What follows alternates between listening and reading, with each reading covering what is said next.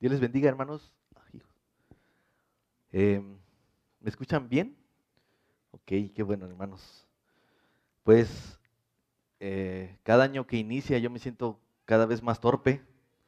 No me siento tan confiado estar aquí, pero doy gracias a Dios que me permite hacerlo. Y pues vamos a tratar de retomar eh, la predicación expositiva del libro o la carta de Primera de Pedro.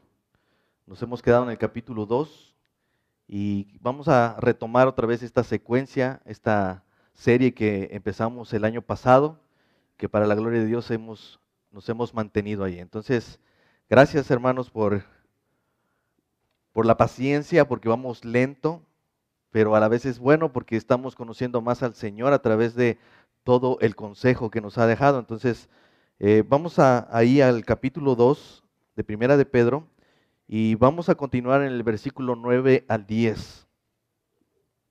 Dice la palabra de Dios, Primera de Pedro 2, capítulo 9, versículo 10.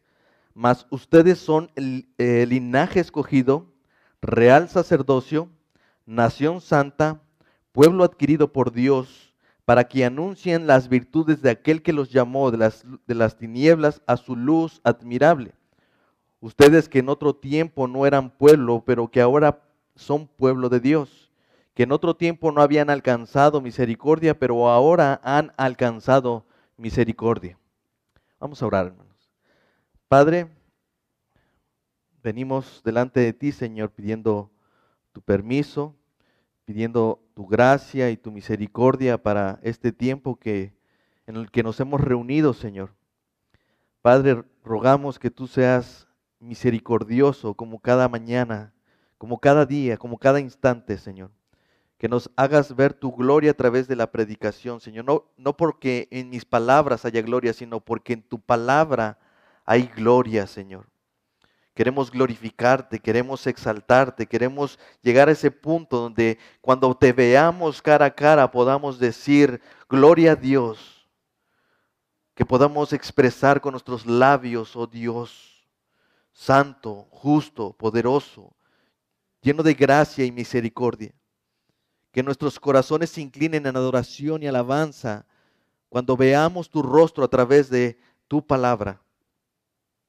Gracias te damos por tu bendita palabra. Gracias Señor porque tú quisiste revelarte a nosotros a través de este medio escrito. Si bien es cierto, no todos, Señor, creen en tu palabra, pero nosotros estamos aquí porque creemos que esta es tu santa palabra. Te ruego, Señor, que no entorpezcas mis labios, Señor, que me hagas prudente, que me hagas sabio y que me hagas entendido, Señor, y que podamos todos escuchar y anhelar, Señor, estar contigo al terminar esta predicación. Bendice a tu pueblo, Señor. Bendícenos y ayúdanos a cumplir con nuestro propósito, con nuestro ministerio. A ti sea la gloria, mi Señor Jesucristo. Amén. Recuerden, hermanos, eh, Pedro espera que nosotros, bueno, habla a los creyentes de Asia que hagan algo en particular. Voy a, voy a, a regresarme un poquito simplemente para recapitular, porque lo que hemos estado haciendo durante estas últimas tres eh, exposiciones de Primera de Pedro tiene que ver con un, digamos, un, bosquejo eh, particular que empezó con volver a Cristo. Ustedes recuerdan esa predicación. Si no, ahí está en las páginas, de vuelta a Cristo, nuestra piedra angular. Después hablamos acerca de volver a la iglesia, ¿no? De vuelta a esa, a esa iglesia local, ¿no? Y ahora vamos a tratar de ir tomando de nueva cuenta este bosquejo.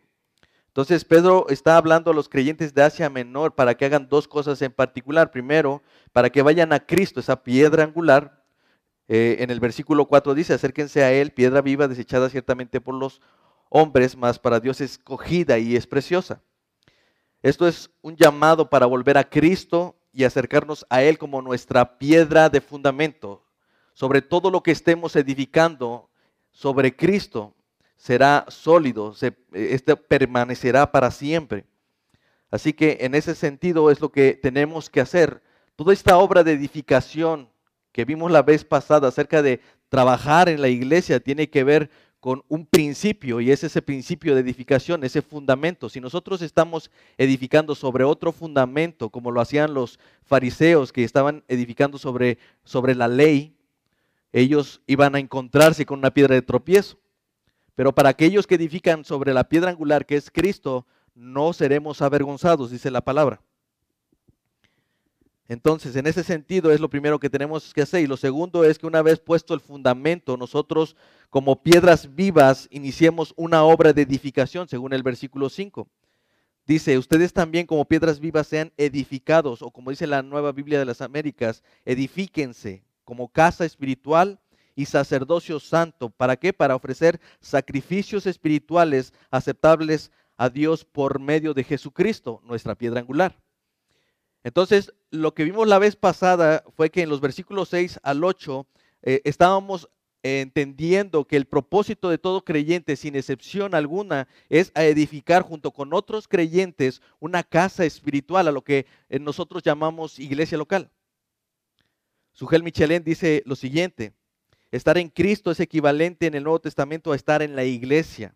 Amar a Cristo es amar a la iglesia, preocuparse por ella, involucrarse en ella. Si pasamos por alto esta dimensión corporativa de la obra redentora de Cristo, estamos tergiversando el mensaje de las escrituras y reinventando lo que significa el cristianismo. Pero ahora vamos a continuar en los versículos 9 y 10, donde veremos que de igual forma todo creyente que trabaja en esta construcción, en esta edificación de esta casa espiritual o iglesia local, también deberá desempeñar una función a lo que Pedro llama sacerdocio santo.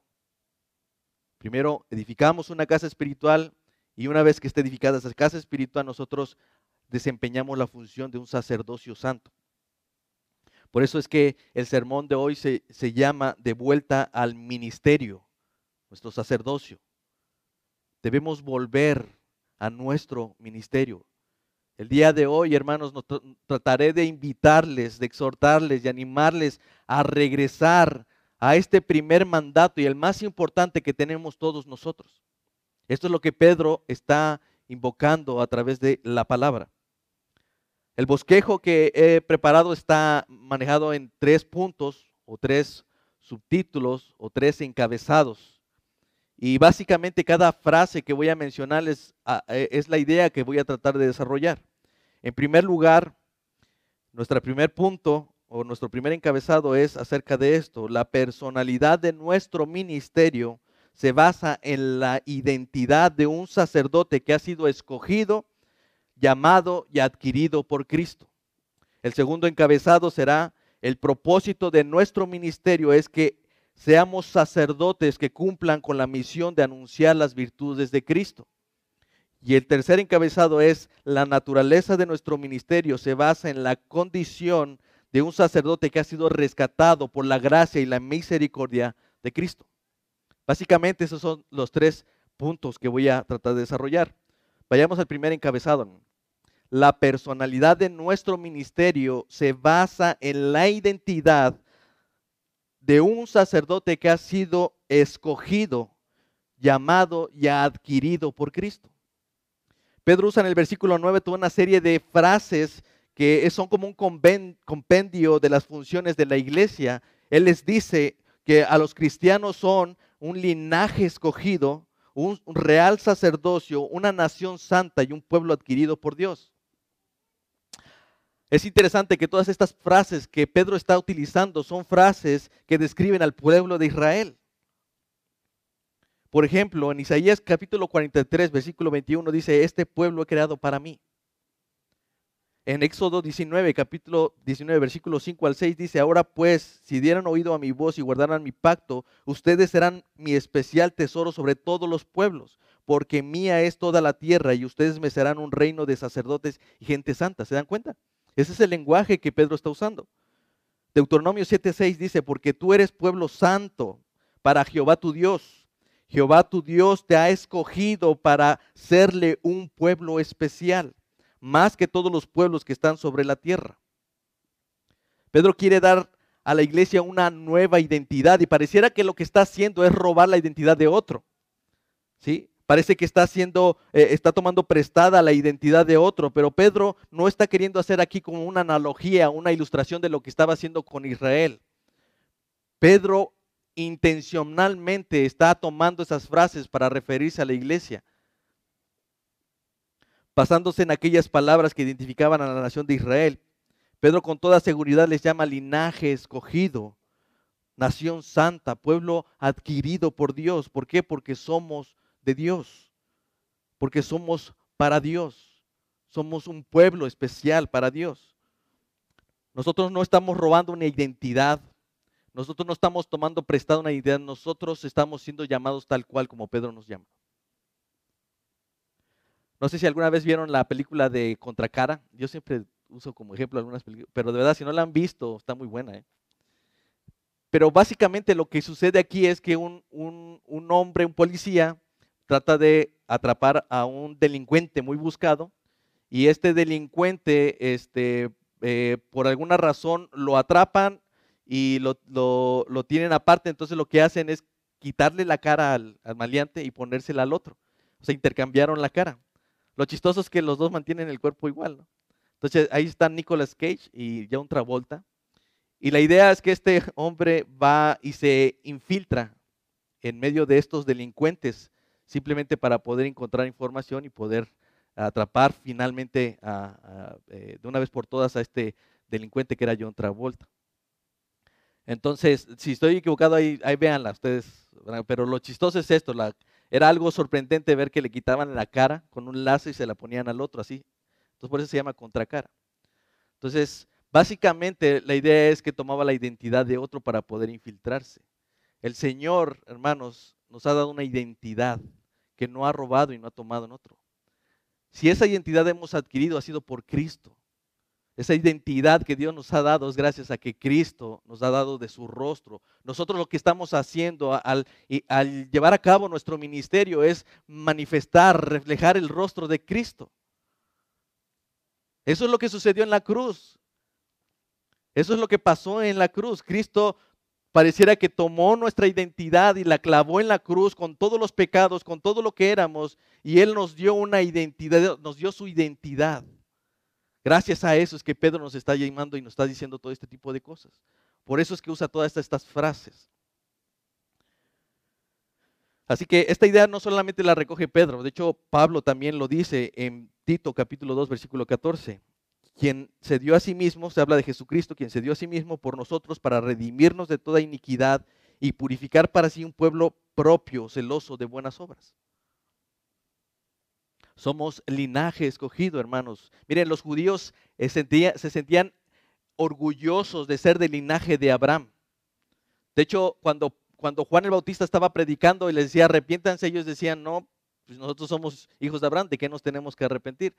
Pero él decía, no digan en su corazón, a Abraham tenemos por padre porque aún Dios puede levantar de estas piedras hijos a Abraham. Pero ellos eran una nación que se sentían orgullosos por ser de una identidad definida, que eran hijos de Abraham, de linaje escogido. ¿sí? Pero Pedro nos está diciendo que nosotros, que la iglesia se debe sentir segura y sobre todo orgullosa de ser de un linaje escogido, porque somos de un linaje que sobrepasa el linaje de Abraham pues fuimos escogidos desde antes de la fundación del mundo, como ya Pedro había dicho en el versículo 12 del perdón, el versículo 12 del capítulo 1. Cuando comienza su carta y él dice, elegidos según la presencia del Dios Padre. Nosotros no tuvimos que ser engendrados por judíos, nosotros no tenemos que ser de familias judías, nosotros no tendríamos que ser de algún linaje, de alguna tribu, hermano, nosotros fuimos engendrados por Dios. Eso es lo que dice Juan capítulo 1, versículo 13, los cuales no son engendrados de sangre, ni de voluntad de carne, ni voluntad de varón, sino de Dios. ¿Me van entendiendo, hermanos? Hasta este momento la identidad que hemos adquirido es gracias a que hemos sido engendrados por algo más allá de algo corrupto como nuestros padres o aún como Abraham, sino por medio de la fe. Como dice Pedro, nosotros hemos nacido de una simiente incorruptible, como dice en capítulo 1, versículo 23 de primera de Pedro, siendo renacidos no de simiente corruptible, sino de una incorruptible por la palabra de Dios que vive y permanece para siempre.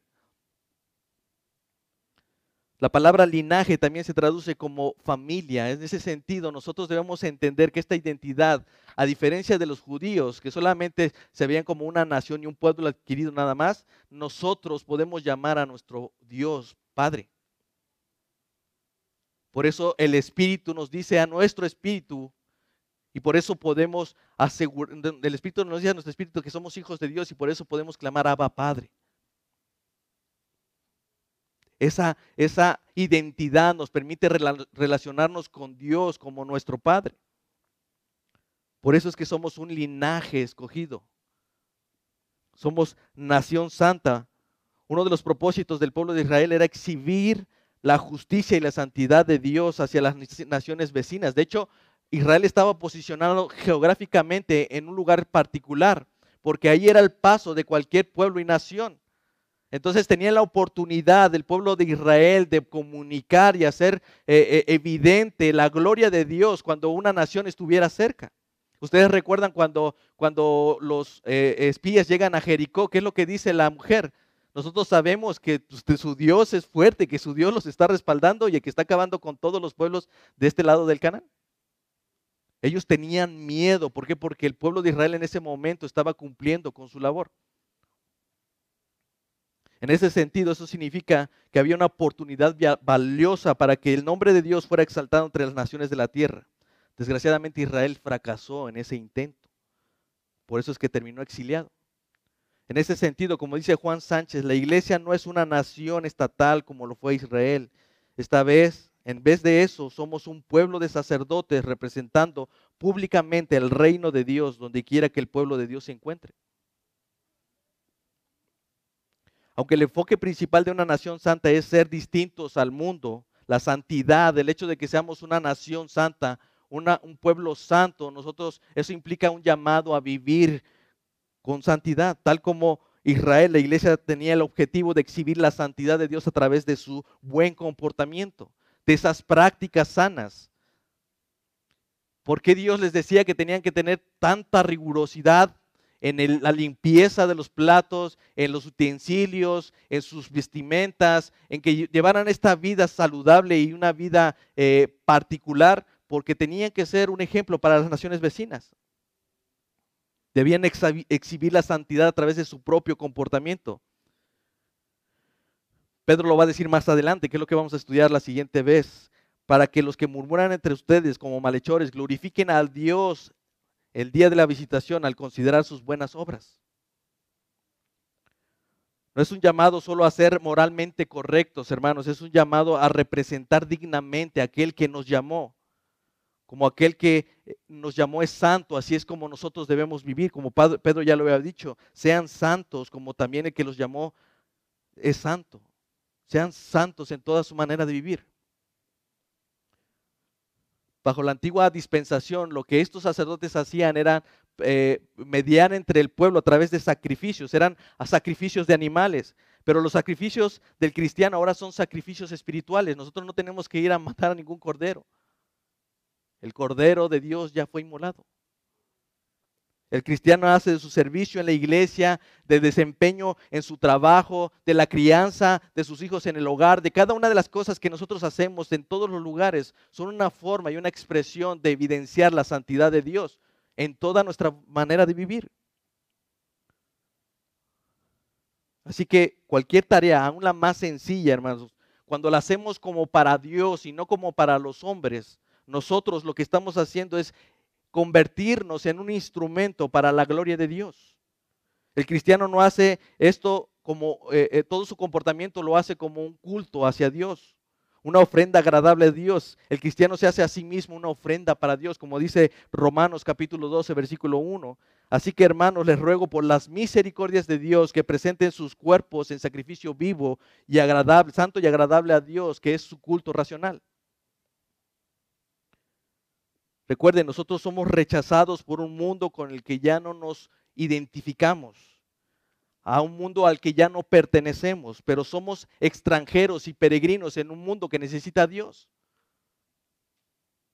Por esa razón es que nosotros debemos representar dignamente a aquel que nos llamó. Sean santos en toda su manera de vivir, porque dice la escritura, escrito está, sean santos porque yo soy santo. Tenemos que cumplir con este real sacerdocio, hermanos. Al establecerse el código levítico, hermanos, ya en ese momento el sacerdocio quedó limitado para los descendientes de Aarón. Es decir, solo los descendientes de Aarón podían llevar a cabo estas funciones sacerdotales en el, en, el templo. Sin embargo, nuestro sacerdocio quedó habilitado por Cristo.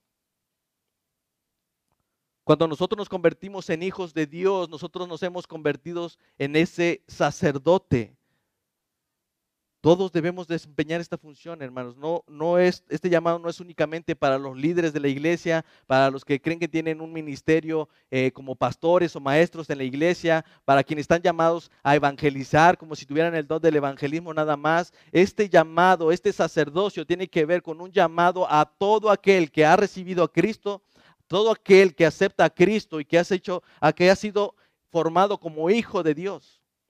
Todo aquel que ha puesto su confianza en Dios es un sacerdote para Cristo, para poder mostrar las glorias y los atributos y las virtudes de aquel que los llamó.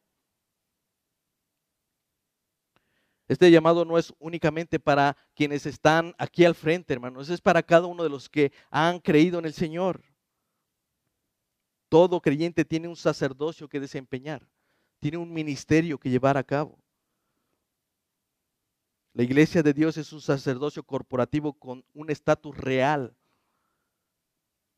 No, no, solamente nos está diciendo Pedro que somos un sacerdocio, dice que Él es un, real sacerdocio. Ese estatus, esto, eso se refiere a un estado de honor. Esto significa que servimos como sacerdotes en la presencia del rey, como una posición privilegiada en el gobierno del reino de Dios. Estos conceptos son inclusive muy mencionados en el libro de Apocalipsis. Por ejemplo, este concepto se manifiesta en el capítulo 2, versículo 26 de Apocalipsis. Yo les daré la autoridad sobre las naciones. Capítulo 3, versículo 21, les daré que se sienten conmigo en mi trono. Capítulo 5, versículo 10, nos ha hecho para nuestro Dios reyes y sacerdotes reinaremos sobre la tierra. Eh, capítulo 20, versículo 4, recibieron facultad de juzgar. Todas estas cosas, hermanos, Todas esas facultades fueron conferidas a su iglesia. Cuando, cuando Jesús está con Pedro y le dice, eh, a ti te daré las llaves del reino de los cielos. Y todo lo que atares en la tierra será atado en los cielos y todo lo que desatares en la tierra será desatado en los cielos. Estas llaves representan la predicación del Evangelio por el cual tenemos acceso al Padre. Somos un pueblo adquirido por Dios. Entonces debemos creer que somos un linaje Debemos creerlo, hermanos, que somos un linaje escogido. Debemos actuar como una nación santa en medio de un mundo corrompido. Debemos desempeñar este real sacerdocio porque es digno. Nosotros somos llamados a algo que no éramos dignos. Debemos trabajar como un solo pueblo de un solo Dios y santo y poderoso. Él ha escogido a un pueblo imperfecto para exhibir su reino aquí en la tierra. Ese es un gran llamado y una gran responsabilidad que tenemos todos nosotros. Es un gran privilegio. En ese sentido, el mensaje de Pedro a sus lectores es este, que a pesar de que nosotros estamos experimentando el rechazo, el dolor, el hecho de, no ser eh, considerados en este mundo, nos debe de animar reconociendo que nosotros hemos adquirido una identidad en Cristo. No importa si nos tratan como ignorantes o como malhechores, nosotros somos de linaje escogido. Somos real sacerdocio, somos una nación santa, un pueblo adquirido por Dios. En eso se basa la personalidad de nuestro ministerio, en la identidad de un sacerdote que ha sido llamado, que ha sido escogido y adquirido por Cristo. Pero entremos al siguiente encabezado, hermanos. El propósito de nuestro ministerio es que seamos sacerdotes que cumplen con la misión de anunciar las virtudes de Cristo. El sacerdote también tenía una función, hermanos. Él, él daba acceso a Dios. Él tenía que entrar al lugar altísimo, al lugar santísimo, para hacer las ofrendas, para expiación del pecado del pueblo. Pero lo primero que tenía que hacer es expiar, expiar su propio pecado para poder hacerlo de los demás. El problema es que si este sacerdote no era perfecto, no hacía las cosas correctamente, no podía estar en la presencia de Dios. Por esa razón es que a sus mantos les ponían unos cascabelitos ese cascabelito tenía que sonar para saber si estaba vivo todavía, porque no podían entrar a la presencia de Dios cualquiera. Entonces lo amarraban también y si había caído muerto por haber entrado a la presencia de Dios impuro, entonces simplemente era arrastrado, sacado del lugar santísimo, porque esta persona no podía estar allí. En ese sentido, como cristianos, nuestro sacerdocio no consiste en expiar el pecado de nadie. Eso ya lo hizo Cristo. Cristo ya lo hizo todo, hermanos. Él es nuestro sumo sacerdote. en, eso no consiste nuestro, nuestro ministerio. Dice Hebreos capítulo 7, versículo 26, porque tal sumo sacerdote eh, nos convenía, santo, inocente, sin mancha, apartado de todos los pecados y hecho más sublime que los cielos, que no tiene necesidad cada día como aquellos sacerdotes que ofrecen primero sacrificios por sus propios pecados y luego por los del pueblo, porque esto lo hizo una vez y para siempre, ofreciéndose a sí mismo. Entonces, hermanos, si no es esto, ¿qué consiste nuestro ministerio, en este sacerdocio? La palabra latina para sacerdocio es pontifex. Ya más o menos se puede imaginar. Que quiere decir constructor de puentes. El sacerdocio que nosotros hacemos es la de construir un puente que hace el encuentro de Cristo con aquellos que ha llamado a su iglesia. El cristiano tiene el deber y el privilegio de traer a otros a, sal, al Salvador, a quien Él mismo ha conocido y ama. Por eso dice, para que, para que anuncien las virtudes de aquel que los llamó de las tinieblas a su luz admirable. La razón por la cual nosotros hemos adquirido una identidad es para que nosotros sepamos que tenemos un propósito. Para esto hemos sido rescatados, no para ser piedritas de colección, hermanos. No, no somos rescatados por Cristo para, para ser puestos detrás de una vitrina. El Señor dice que nos ha llamado, nos ha redimido, nos ha salvado, nos ha hecho este llamado de forma colectiva para que nosotros anunciemos las virtudes de aquel que nos llamó, de aquel que nos amó, de aquel que nos rescató.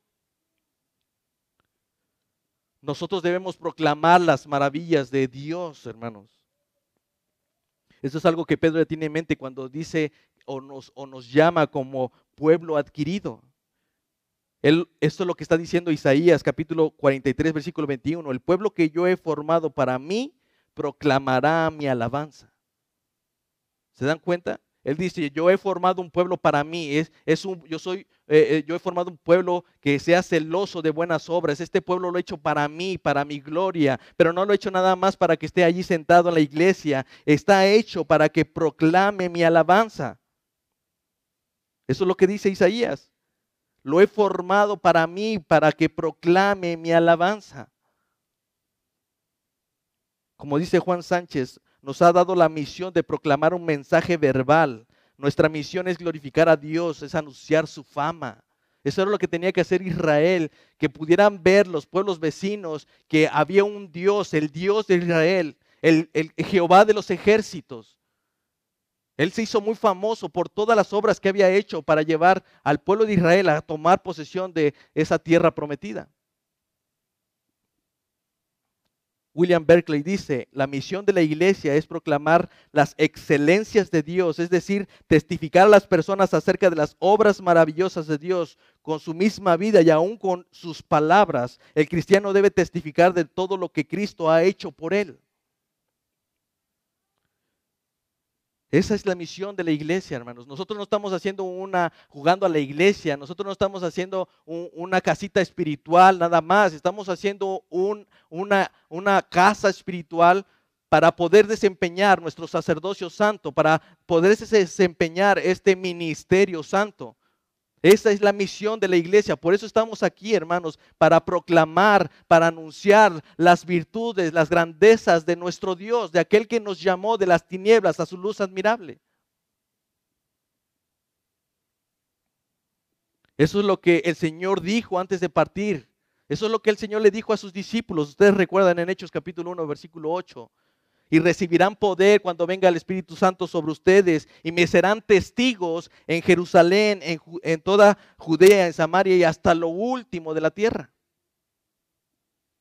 Marcos registra este encuentro antes de que el Señor vuelva al cielo y, y, lo dice de estas palabras en Marcos capítulo 16, versículo 15. Vayan por todo el mundo y prediquen el Evangelio a toda criatura. El que creyere y fuere bautizado será salvo, pero el que no creyere será condenado.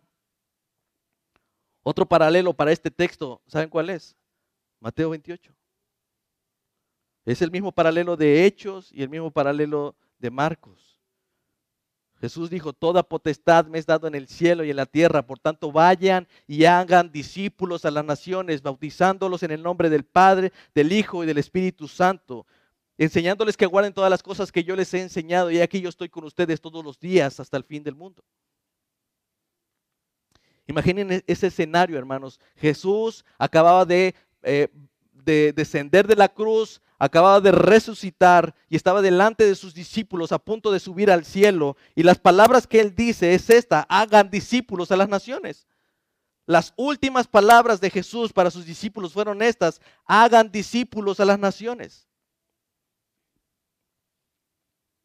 En ese sentido, la misión de la iglesia consiste en comunicar las virtudes de aquel que nos llamó, testificando a Cristo mediante la predicación del Evangelio y discipulando a las naciones. Esto es a cada criatura de toda lengua, pueblo y nación, recorriendo cada ciudad y cada pueblo hasta cubrir el último lugar de la tierra. ¿Se dan cuenta, hermanos? Este sacerdocio santo, este ministerio no es poca cosa, es un gran llamado, es una gran responsabilidad.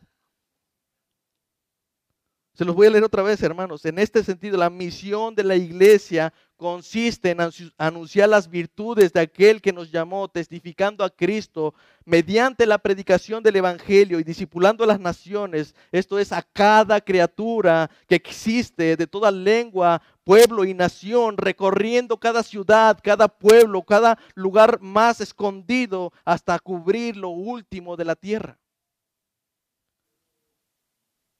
Este es un ministerio impresionante. Algunos dirían, esto, no, esto es muy difícil. Pero quiero recordarles, hermanos, que hace más de dos mil años esta misión empezó con 12 personas. 12 simples y llanas personas. ¿Cuántos estamos aquí, hermanos? ¿Podemos hacer grupos de 12?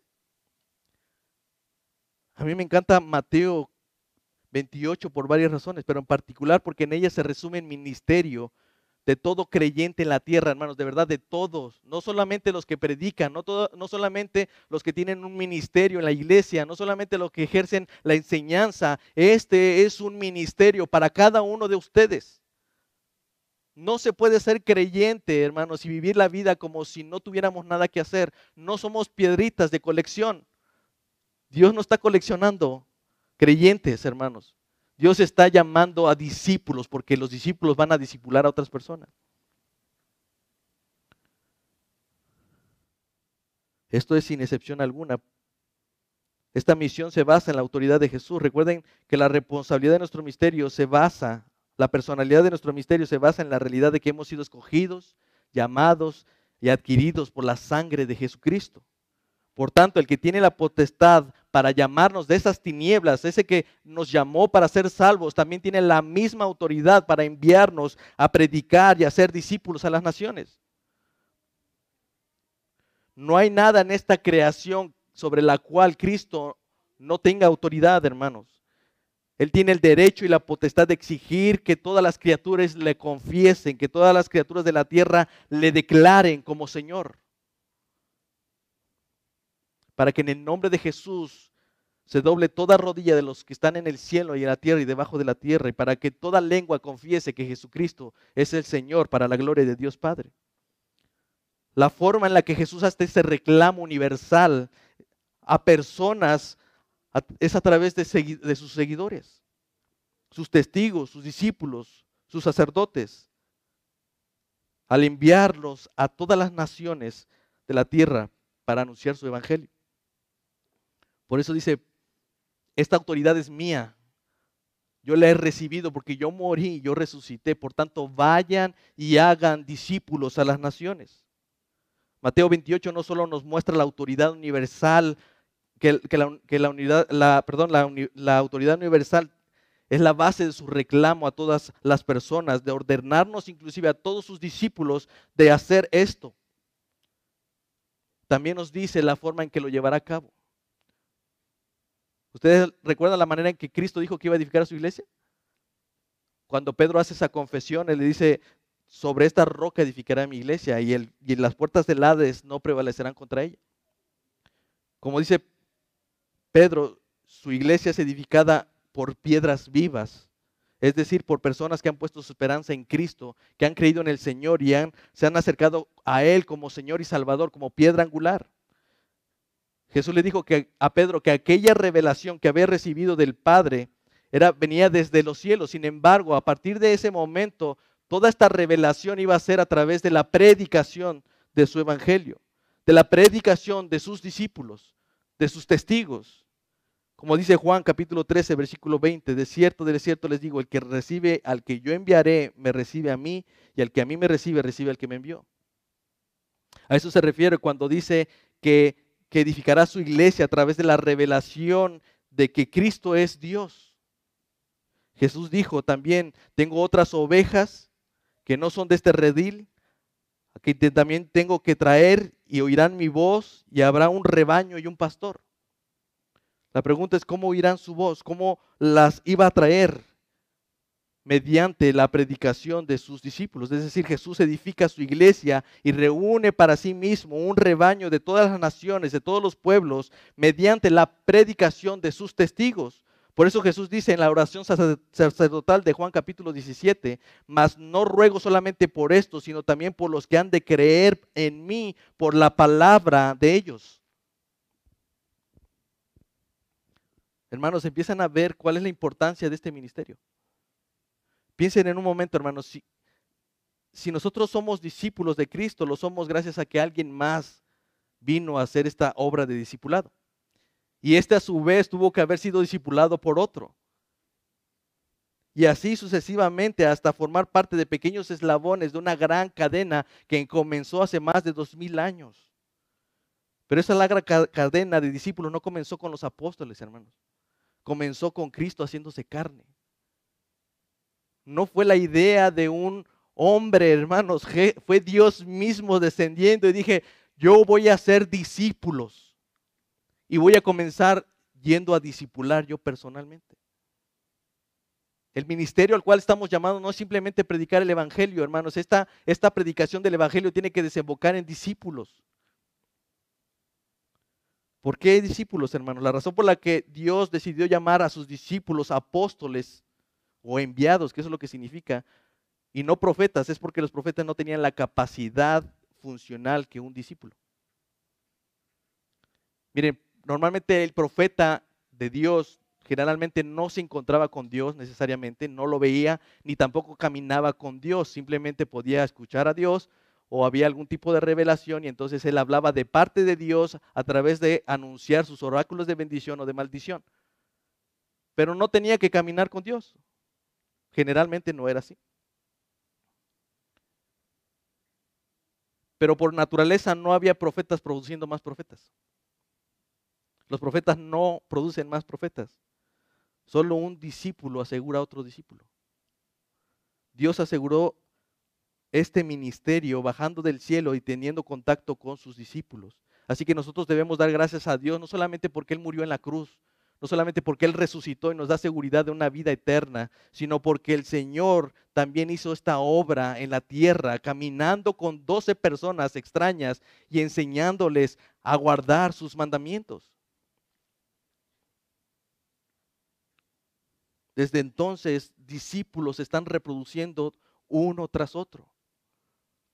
Los profetas no se reproducen, pero los discípulos sí, hermanos. Por eso debemos orar por la mies y por los obreros, para que Dios envíe más obreros, porque la mies es mucha, dice su palabra, pero cuando oramos no debemos orar pensando en otras personas o que el Señor lo haga a través de otras personas. este llamado del Señor diciendo, oren por la mies y por los obreros, porque la mies es mucha, debe de comenzar con una oración que diga, he aquí, envíame a mí. ¿Cuántos de nosotros desearíamos y anhelaríamos que nuestros familiares se convirtieran a Cristo, que nuestros amigos se convirtieran a Cristo, pero le decimos al Señor, envía a alguien, Señor, envía a alguien a tu mies, porque la mies es mucha, pero nadie dice, he aquí, envíame a mí. Este es el llamado a nuestro ministerio. Volver a este ministerio implica que nosotros tomemos la responsabilidad de ir a hacer personalmente lo que el Señor nos mandó a hacer, anunciar las virtudes de aquel que nos llamó de las tinieblas a su luz admirable. Debemos orar, hermanos. Claro que hay partes a las que no podemos llegar, pero a las que sí podemos. ¿Qué estamos haciendo? Uno diría, Señor, tengo familia que no conoce, envía a alguien. No, Señor, envíame a mí, capacítame a mí.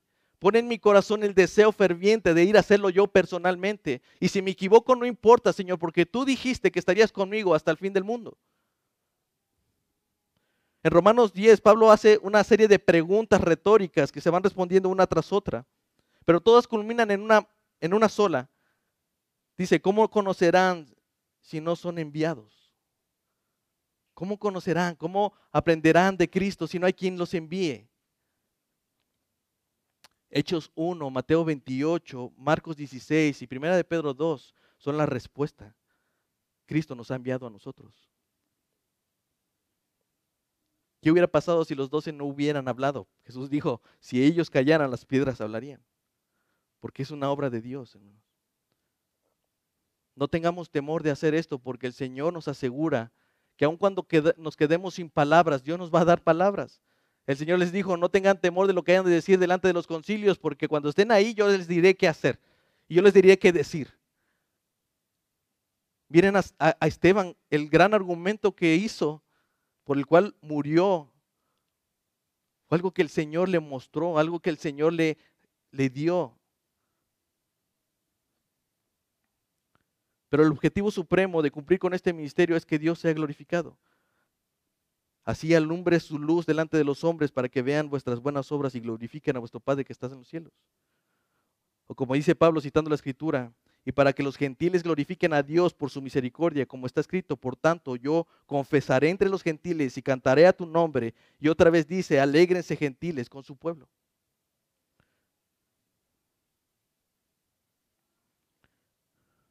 ¿Cómo lo vamos a hacer? A veces nosotros tenemos, porque dicen, bueno, ¿cómo lo hago? El Señor dijo, enseñándoles a guardar no, no, no es simplemente decirles, hagan esto, hagan aquello, tú ponte a hacer esto, tú ponte a hacer aquello. No, enséñenles a guardar. ¿Cómo lo haces tú? Es, por eso es un discipulado. Jesús por eso tenía que estar aquí, para mostrarle a los hombres cómo debía hacerse. ¿Se, ¿Se, dan cuenta por qué este ministerio tiene que ver con ese discipulado? Porque solamente un discípulo produce otro discípulo. Por esa razón estamos aquí, hermanos. Si los, si los apóstoles hubieran callado, nosotros no estaríamos aquí reunidos. John Piper dice, enseñar a las personas a repetir como loros todo lo que Dios ordenó es fácil. Enseñarles a guardar todo lo que Dios nos ordenó es lo imposible. Un discipulado es efectivo cuando nosotros comenzamos por ser personas que primeramente obedecemos al Señor. Y Señor, el Señor quiere que nos apoyemos en sus discípulos. En eso se también, hermano, no se trata de ser perfectos. Yo sé que a veces pudiéramos tener la carga en nuestro corazón de no saber si debemos ser pulcros santos. No, hermanos, es simplemente el hecho de poder decir, bueno, voy a hacer lo que Dios me mandó a hacer.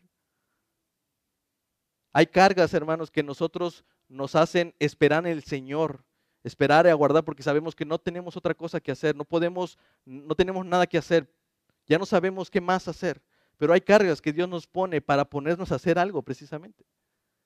Yo espero, hermanos, que esta sí sea una carga en su corazón. No para tronarse los dedos de qué deben de hacer, hermanos, como si no supieran cómo o qué hacerlo, sino para que lo hagan confiando que el Señor, aun si fuéramos torpes de lengua, torpes para hablar como era Moisés, Él nos haga hablar delante de las naciones. Así que nuestra responsabilidad es hacerlo con fe, creyendo que esto es necesario, que esto es lo que el Señor nos mandó a hacer. Finalmente, hermano, nuestra naturaleza la naturaleza de nuestro ministerio se basa en la condición de un sacerdote que ha sido rescatado por la gracia y la misericordia de Cristo. Ustedes que en otro tiempo no eran pueblo, pero que ahora son pueblos de Dios, que en otro tiempo no habían alcanzado misericordia, pero ahora han alcanzado misericordia. Pedro está hablando de este, de este pueblo para, que entiendan que este pueblo no es como los judíos. Nosotros no nacimos siendo de la tribu de Leví, nosotros no nacimos siendo de, la, del linaje de David, Pero el Señor nos recuerda de dónde nosotros nacimos.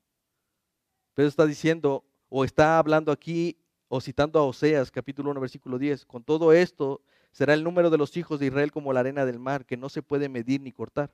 Y en el lugar en donde se le fue dicho, ustedes no son pueblo mío, les será dicho, son hijos del Dios viviente. Dios ha llamado al cristiano de las tinieblas hasta su luz, hasta su gloria, hermanos. Ahora no vamos a estar a nosotros no estamos viendo por dónde caminar, hermanos. Eso era antes, cuando no teníamos a Cristo, cuando estábamos en las tinieblas, en la oscuridad de nuestro pecado.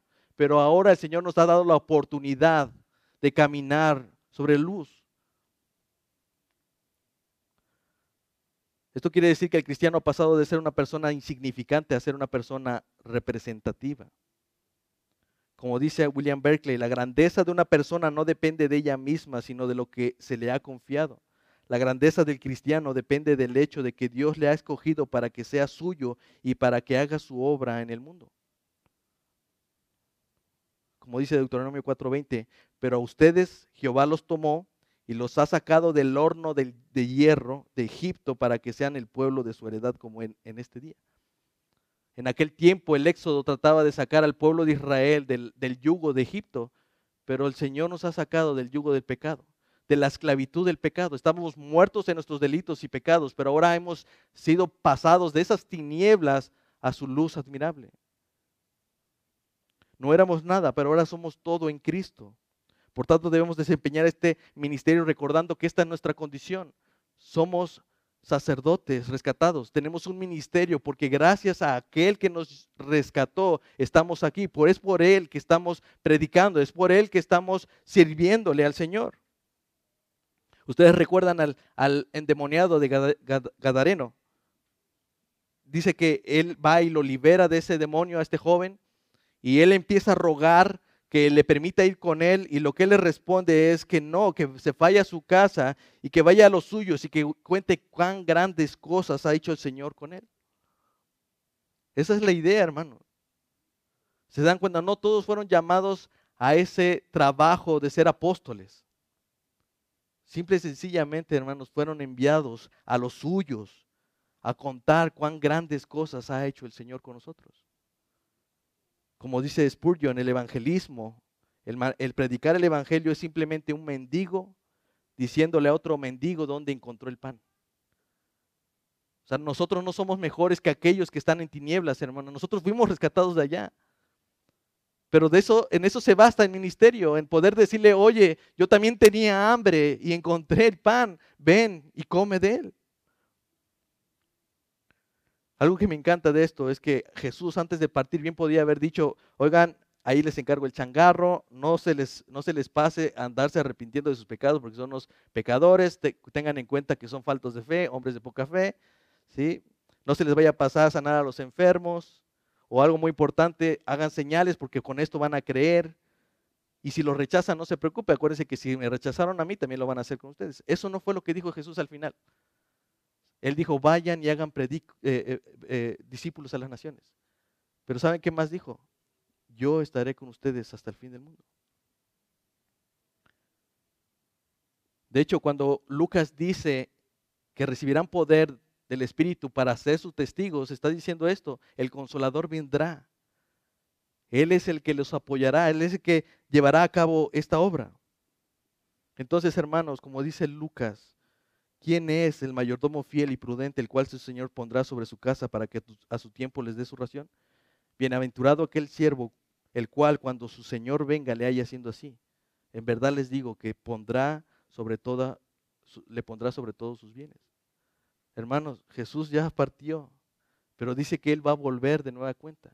Y la pregunta, ¿quién es ese, ese siervo fiel y prudente? ¿Quién es ese sacerdote fiel y prudente? La pregunta, ¿haciendo qué? Lo que nos dejó hacer. Hacer discípulos a las naciones. Seamos entonces sacerdotes fieles de este llamado, hermanos. Seamos discípulos fieles a este llamado, testigos fieles, sin importar lo que pase. Nuestra esperanza está en la promesa de que el Señor volverá y llamará a los suyos, aquellos que fueron diligentes, aquellos que cumplieron con su llamado. Y sobre todo que Él nos prometió que iba a estar con nosotros todos los días hasta el fin del mundo. Definitivamente esta obra no es fácil, es complicada, es, es, es impresionante, pero hermanos, lo mejor de esta responsabilidades, de este llamado, es que el Señor promete que lo vamos a lograr. No es así como, ahí les dejo el changarro y ya me voy, ahí me entregan cuentas. No, el Señor dice, yo voy a estar con ustedes todavía.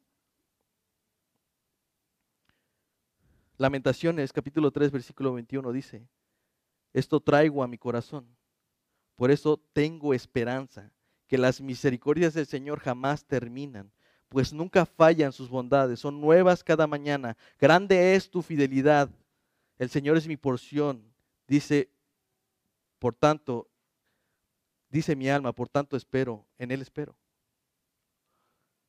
Hermanos, lo más grandioso de este ministerio es que no estamos solos. No importa si no lo hacemos bien, no importa si nos equivocamos una y otra vez, no importa, hermanos, porque las misericordias de Dios se renuevan aún en este ministerio.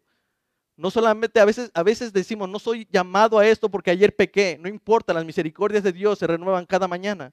No importa cuáles cosas pasen en medio de este trabajo y de este servicio, dice la escritura que sus bondades nunca fallan, son nuevas, grande es su fidelidad. La razón por la cual nosotros debemos desempeñar este ministerio es porque el Señor es fiel en cumplir su promesa de que estará con nosotros todos los días hasta el fin del mundo.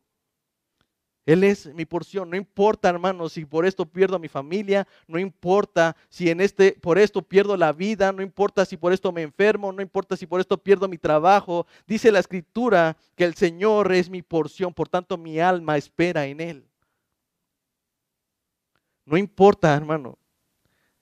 Debemos volver a este ministerio, porque la mies es mucha y los obreros pocos. Amén. Vamos a orar. Padre bendito, te ruego, Señor, que bendigas a tu iglesia, Señor, aquello, aquella iglesia que has llamado con un propósito, Señor. Permítenos reflejar correctamente, Señor, ese llamado santo, que podamos anunciar las virtudes, tus virtudes, Señor. Recordando que tú nos has rescatado de las tinieblas y nos has llevado a tu luz admirable. Hoy somos sal y luz en medio de un mundo corrompido, Señor. Somos extranjeros y peregrinos en un mundo corrompido, pero nos has dejado aquí, Señor, porque hay un pueblo, un mundo corrompido que necesita de ti. Envíame a mí, Señor, he aquí, envíame a mí. Señor, ruego por tu mies, Señor, por aquellos que van a ser rescatados por medio de la predicación de tus enviados. Ruego también por aquellos que has enviado aquellos que has escogido, Señor, para predicar y anunciar las buenas nuevas de tu Evangelio. Y te ruego, Señor, que nosotros como iglesia bíblica es Jesús, nosotros podamos llevar a cabo este ministerio, Señor. Haznos organizados, haznos deseosos de querer hacerlo, Señor. Yo sé que no es fácil, Padre, pero tú nos prometiste que estarías con nosotros hasta el fin del mundo. Bendícenos, Señor, bendice a tu pueblo, bendice a esta nación santa, a este pueblo que tú has adquirido con tu propia sangre. Gracias te doy por todo lo que has hecho y lo que sigues haciendo, Señor, y por tus misericordias y por tus bondades, las cuales nunca faltan. Tú eres mi porción, Padre. En el nombre de Jesús. Amén. Gracias, hermanos. Dios les bendiga. Estamos despedidos. Tengan mucho cuidado con el COVID y Dios les guarde, hermanos.